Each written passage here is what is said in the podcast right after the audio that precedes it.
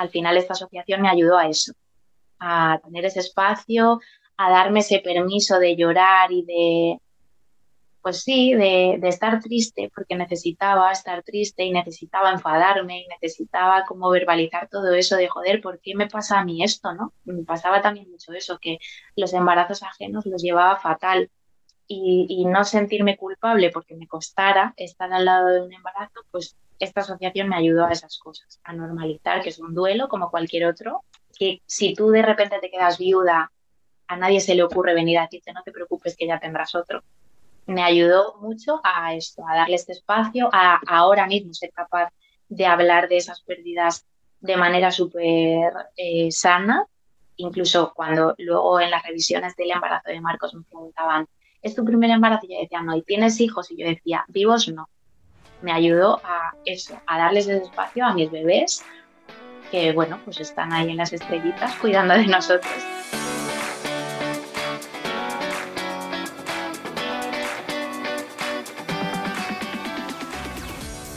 Bienvenida a F de Fertilidad. He creado este programa para que tú y yo podamos escuchar diferentes historias contadas en primera persona sobre la salud sexual y reproductiva de las mujeres y las diferentes formas de crear una familia. No se habla suficiente de estos temas, de cómo se vive la infertilidad, de las pérdidas gestacionales, la congelación de óvulos, la reproducción asistida, la ovodonación o donación de esperma, la adopción, la acogida, las pruebas genéticas, la crianza monoparental por elección, la fertilidad LGTB, de vivir sin hijos no por elección o del impacto que todo esto tiene en las emociones, en la relación de pareja, en la salud o en el bolsillo. Este podcast cubrirá todas las experiencias sin prejuicios, los finales felices, los casos tristes que aplastan el alma y los que aún están en el limbo. Mi deseo es que escuchar estas experiencias te acompañe, te empodere y te ayude a transitar este camino o empatizar más con otras personas que lo están transitando. Yo soy Isa, tu anfitriona, y te doy las gracias por estar aquí. No estás sola. Bienvenida.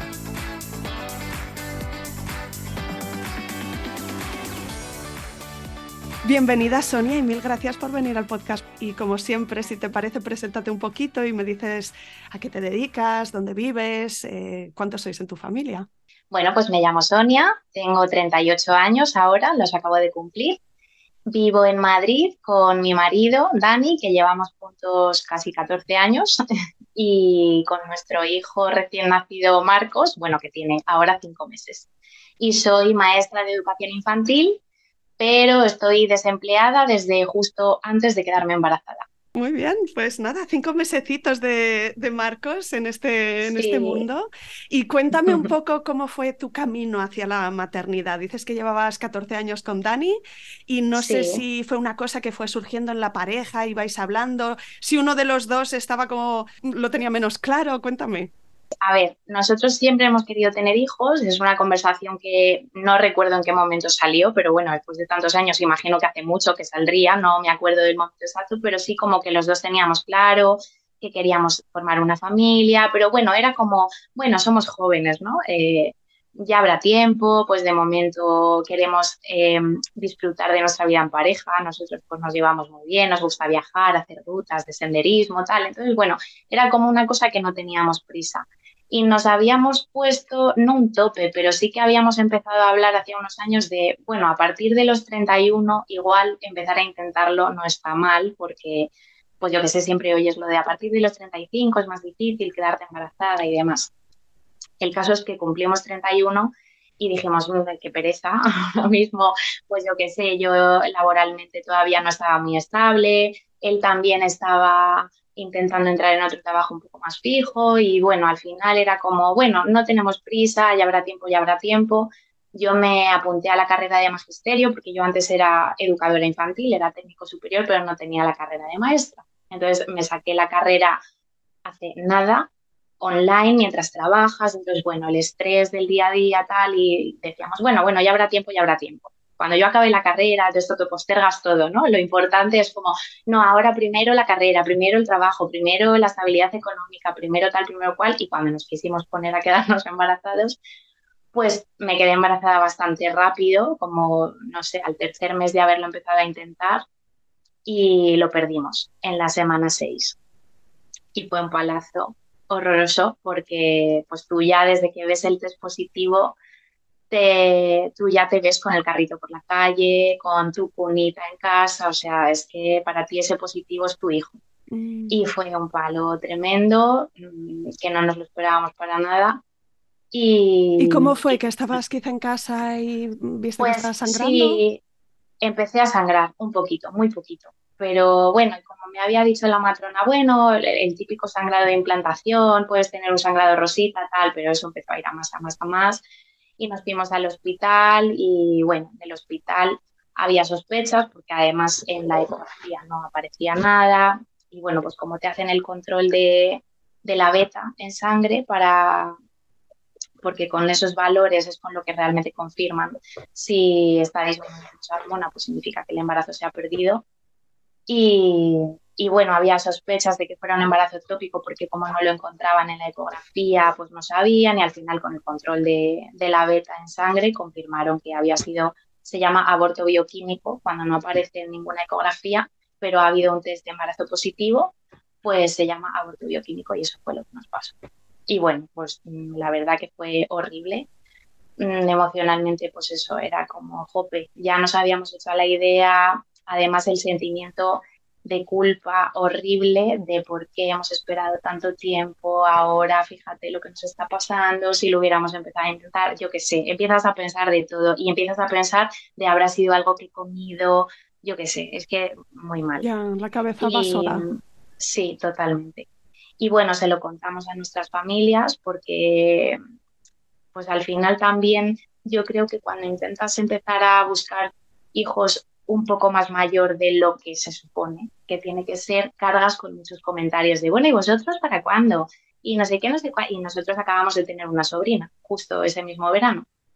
Entonces, bueno, decidimos compartir lo que nos había pasado, primero porque yo no podía gestionar más comentarios de este tipo y, segundo, porque Jope estábamos, lo estábamos pasando muy mal, entonces no queríamos tener que fingir delante de nadie que estábamos bien cuando en realidad queríamos llorar. Y, ¿Y consiguieron ser sensibles eh, en, tu familia? Bueno, nos costó un poco. A ver, eh, sensibles sí, lo que pasa es que te encuentras en estas situaciones con que no sabemos, el ser humano en general, acompañar el dolor, sin más no sabes acompañar. Tenemos como la necesidad constante de consolar, de todo el rato, no pasa nada, em, seguro que es que venía mal. Además, este tipo de comentarios que lo que hacen en esas situaciones es hundirte todavía más en la miseria porque tú lo que quieres es llorar porque es tu hijo lo que has perdido. Y entonces recibir todo el tiempo pues estas cosas, ¿no? De, eh, bueno, eres muy joven, ya tendrás otro, eh, pues menos mal que ha sido pronto, que no ha sido más adelante, jope. Bueno, sensibles sí, pero bueno, nos costó varias conversaciones de tener que verbalizar, pues eso, que simplemente necesitábamos llorar y tener un espacio en el que poder estar tristes porque, joder, estábamos enfadados con la vida y teníamos derecho a, pasarlo así. Entonces, bueno, eh, pasamos las navidades, porque además esto pasó en diciembre, pasamos las navidades un poco con la cabeza en, bueno, vamos a recuperarnos, pero sí que como lo vamos a volver a intentar. En cuanto pase un ciclo menstrual, pues lo volvemos a intentar. Y lo volvimos a intentar y me volví a quedar embarazada en febrero. Y además de forma completamente inesperada, porque fue como, mm, qué puntería, o sea, si es que ha sido como que no nos ha dado ni tiempo. Y, esta vez eh, fue lo mismo, empecé a sangrar, pero como dos días después de hacerme el test. Entonces ya era de, es que esto ya me lo sé, y aguantamos por la noche aquí en casa sangrando y tal, y al día siguiente fuimos al hospital otra vez con el informe del aborto bioquímico. Con, y ya con un pues, peso en el corazón enorme. Totalmente, pero como con más frialdad de decir, esto ya me ha pasado. Entonces ya no vengo con la esperanza de, bueno, a lo mejor en la eco ya es como que esa inocencia la has perdido completamente y llegas, pues eso, con pensamientos muy pesimistas. Y, y nada, eh, nos pasó exactamente lo mismo, que la eco no se veía, que la beta era muy bajita. Entonces, bueno, como yo me encontraba bien, más allá del sangrado, yo no tenía un dolor excesivo, era como un dolor de regla, pero bueno, me encontraba bien, no estaba mareada, no tenía hemorragia, no tal. me dijeron, bueno, pues como esto es el mismo proceso, para no darte un poco más de incordio, vete a casa, si en algún momento te encuentras peor vuelves y si no, dentro de 10 días te repites el test de embarazo que saldrá negativo, pero en el caso de que diera positivo vuelves a casa. Y yo, pues porque Dios me ha dado esta memoria, pero si no, se me hubiera olvidado, a los 10 días me hice el test de embarazo y salió positivo. Entonces volvimos al hospital y allí ya esto empezó a ser un infierno de que algo pasaba, pero no sabían qué. Y al final, después de muchos especialistas, de, mm, bueno, pues yo creo que me vio todo el, el marañón, vino a verme y al final eh, encontraron que era un embarazo ectópico en la trompa izquierda, muy chiquitito, pero ahí estaba. Y era como en una zona que era como muy difícil de ver. Entonces, por eso la beta no había dejado de bajar, por eso seguía saliendo el test positivo a pesar de que yo ya había pasado el sangrado y yo me encontraba bien, no tenía ningún síntoma de nada. Entonces, bueno, el embarazo ectópico, lógicamente hay que detenerlo porque... Sí, es, un riesgo importante y no es viable.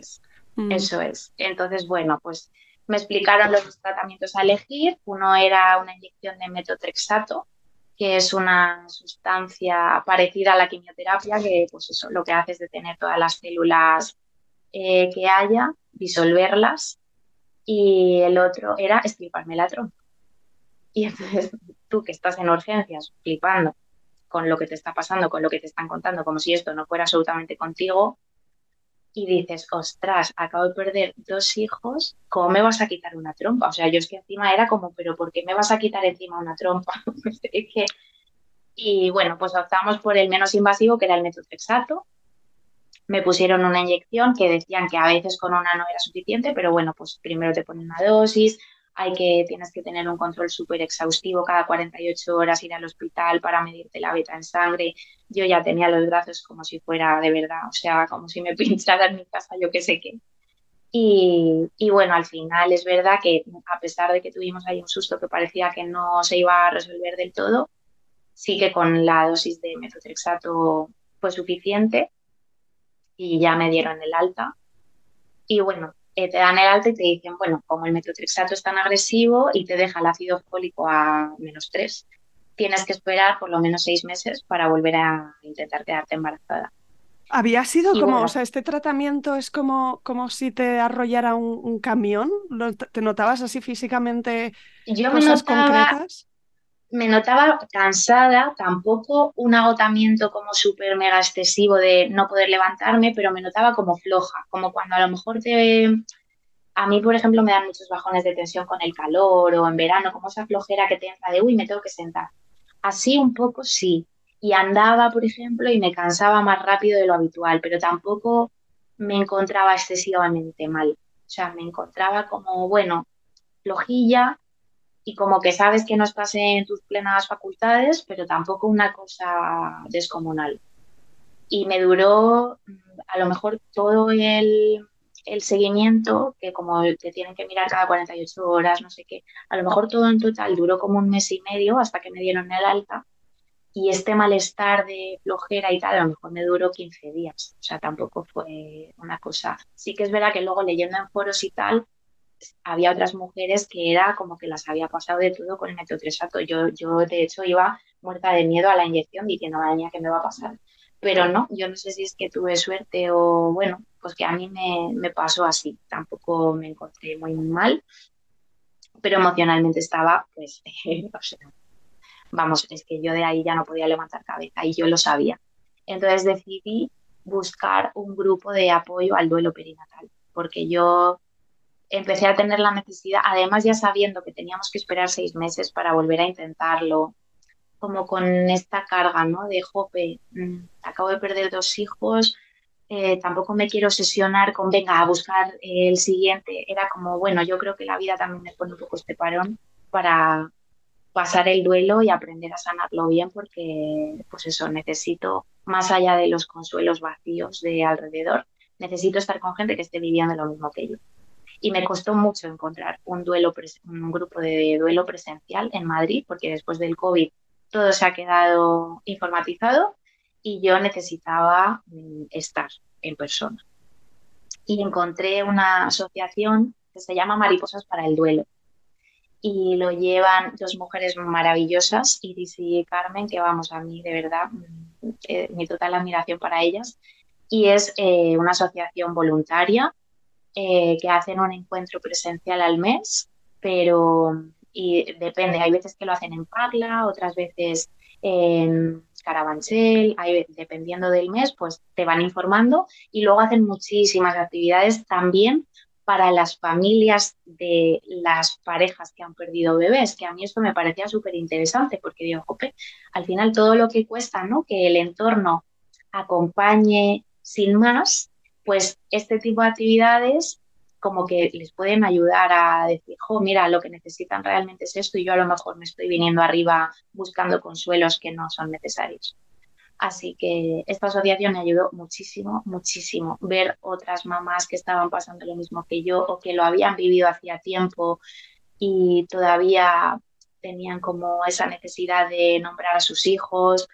Em, Sí, validar también, esa, pérdida que, eso es. que no se puede ningunear, ¿no? Lo que significa para una mujer ese embarazo, ese positivo que, Totalmente, sí. Y es que además eso, como que parece que no tenemos el espacio para eso. O sea, parece que esto pasa, que te dan el alta, que tú en tu foro interno sí sabes que son hijos que has perdido, pero ya está, como que nunca nadie más se acuerda de eso, ¿no?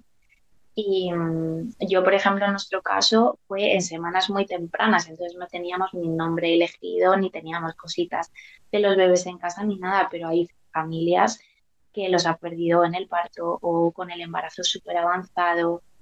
Eh, cuesta de creer, pues ¿verdad? Que no haya ningún, ningún reconocimiento de, de esa Totalmente. Mm. Y ningún acompañamiento, porque yo me sentí, de hecho estuve muchos meses muy, muy enfadada con la sanidad pública porque me sentía abandonada completamente. O sea, fue como, bueno, me han dado el alta físicamente, se han asegurado de que estoy bien, pero emocionalmente nadie me acompaña ahora. Nadie está pendiente de si yo después de esto eh, me encuentro bien o necesito terapia o no sé, me, bueno, la salud mental en este país es, vergonzosa, entonces pues partiendo de ahí, pues sí, mm, al final esta asociación me ayudó a eso, a tener ese espacio, a darme ese permiso de llorar y de, pues sí, de, estar triste, porque necesitaba estar triste y necesitaba enfadarme y necesitaba como verbalizar todo eso de joder, ¿por qué me pasa a mí esto? ¿no? Me pasaba también mucho eso, que los embarazos ajenos los llevaba fatal.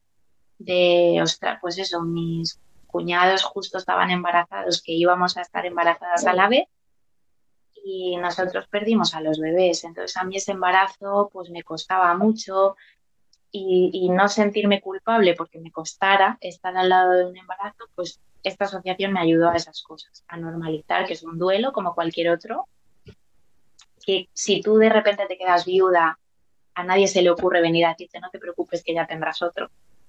Y pues eso, me ayudó mucho a esto, a darle este espacio, a ahora mismo ser capaz de hablar de esas pérdidas de manera súper eh, sana. Mm, incluso cuando luego en las revisiones del embarazo de Marcos me preguntaban, ¿es tu primer embarazo? Y yo decía, no, ¿y tienes hijos? Y yo decía, vivos no. Me ayudó a eso, a darles ese espacio a mis bebés, que bueno, pues están ahí en las estrellitas cuidando de nosotros, y, pero han estado con nosotros, así que Decía Sonia que no te hicieron un seguimiento de la seguridad social más de ver que se había resuelto el episodio, digamos, mm. pero algo de pruebas de decir, ostras, vamos a mirar las hormonas tiroideas o vamos a mirar. Nada, nada. De hecho, mira, menos mal que me lo dices porque esto se me hubiera olvidado. Después de las dos pérdidas, eh, nosotros ya nos pusimos como un poco insistentes para ver si teníamos que entrar en algún tratamiento de reproducción asistida, porque claro, nuestra idea era tener hijos. Y, en el hospital que me correspondía a mí, que era el Marañón, eh, la lista de espera para una primera consulta en reproducción asistida era de un año.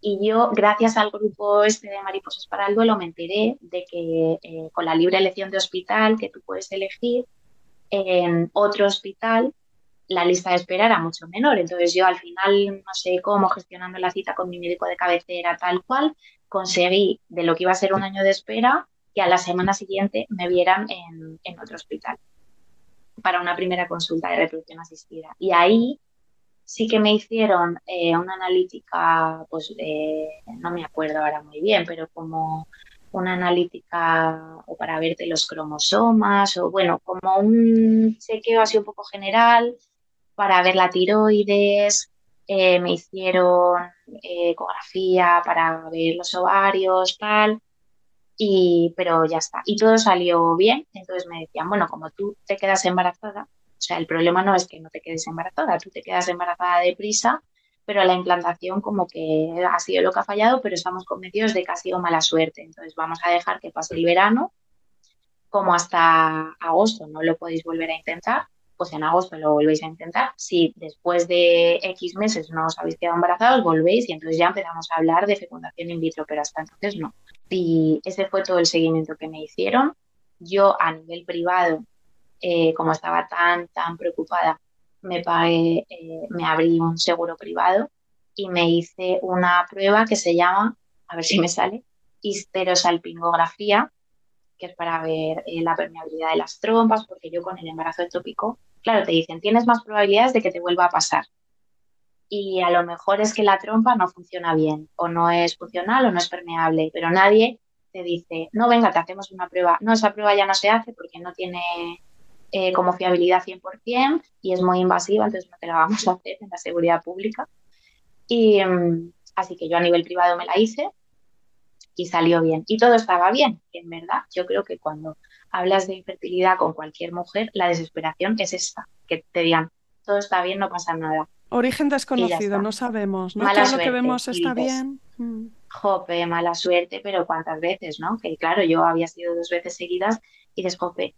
Entonces, bueno, al final todo el seguimiento que me hicieron fue ese, porque yo mm, me enteré de que me podía cambiar de hospital a uno que tenía menos lista de espera, porque me saqué un seguro privado y ya está, pero a nivel fuera de lo físico, o sea, a nivel de estás pasando un duelo, lo que supone el que tú quieres ser mamá de repente y no puedes, el tener que enfrentarte a que a lo mejor no puedes tener hijos, todo eso, nada, o sea, completamente abandonada de, de la seguridad social, muy mal. De hecho, estuve muy, muy, muy rabiosa. Ahora estoy mejor, pero estuve muy rabiosa mucho tiempo con eso. Y nada, y al final pasó el verano y en agosto lo podíamos volver a intentar y nada, y, me quedé embarazada a la primera que lo volvimos a intentar, tontería pura y dura, pero ya no lo vives igual. De hecho, pues eso, nos hicimos el test aquí en casa juntos, vimos el positivo y en vez de, oh, qué súper ilusión, un abrazo y, ¿no? Con banda sonora de fondo y pues puede, bueno, vale, pero a ver qué pasa. Y hasta que no lo vimos en la ecografía no nos quedamos tranquilos ni se lo contamos a nadie. Cada día era, era una eternidad. Todos los días, sí, sí. Cada vez que yo iba al baño a hacer pis, los dos era en tensión de a ver si es sangra, si no sangra, si. Y todo el embarazo lo vivía así. Todo el embarazo. De hecho, yo pensaba, no, cuando lo vea en una eco, me voy a tranquilizar. Cuando lo vi en la eco, dije, bueno, cuando pase la semana 12, me voy a tranquilizar. Cuando pasó la semana 12, bueno, en la eco de la semana 20 y me pasa todo el embarazo. He estado bien porque he tenido un embarazo bueno, pero no lo he disfrutado como una mamá que llega de nuevas. Eso es verdad. Pierdes la inocencia total. Y no sé si antes de despedirnos hay alguna cosa que se ha quedado en el tintero, alguna cosa que, que te hubiese gustado que a ti te contaran antes o que has reflexionado luego a posteriori y digas, ostras, pues esto me gustaría compartirlo también. No, yo es verdad que sobre todo eh, eso, la importancia de mm, cuando alguna familia ha perdido algún bebé por el camino, que también empaticemos con que no llegas a la maternidad de la misma manera. Eh, un poco tener en cuenta y tener eh, a lo mejor empatía o intentar dar un poco más de visibilidad a las familias que han perdido bebés por el camino o que llegan a la maternidad después de alguna pérdida que no llegas de la misma manera que una familia que no ha perdido ningún bebé antes. Entonces, a estas mamás o a estas familias que hayan pasado algo similar, sí que decirles, pues bueno, que no están solas, que busquen ayuda, que es súper, súper, súper importante sentirte acompañado y, y tener ese espacio en el que poder compartir con otras personas que estén viviendo lo mismo que tú. Y, Y pues eso, la importancia de, de un poco dar esa visibilidad y ese apoyo a esas pérdidas.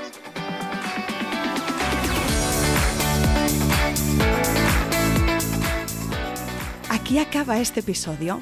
Si te ha gustado, suscríbete al podcast para que te aparezca en el feed un nuevo episodio cada martes. Encontrarás una amplia biblioteca de relatos de otras mujeres y de algún hombre que han transitado o están transitando el camino de la fertilidad.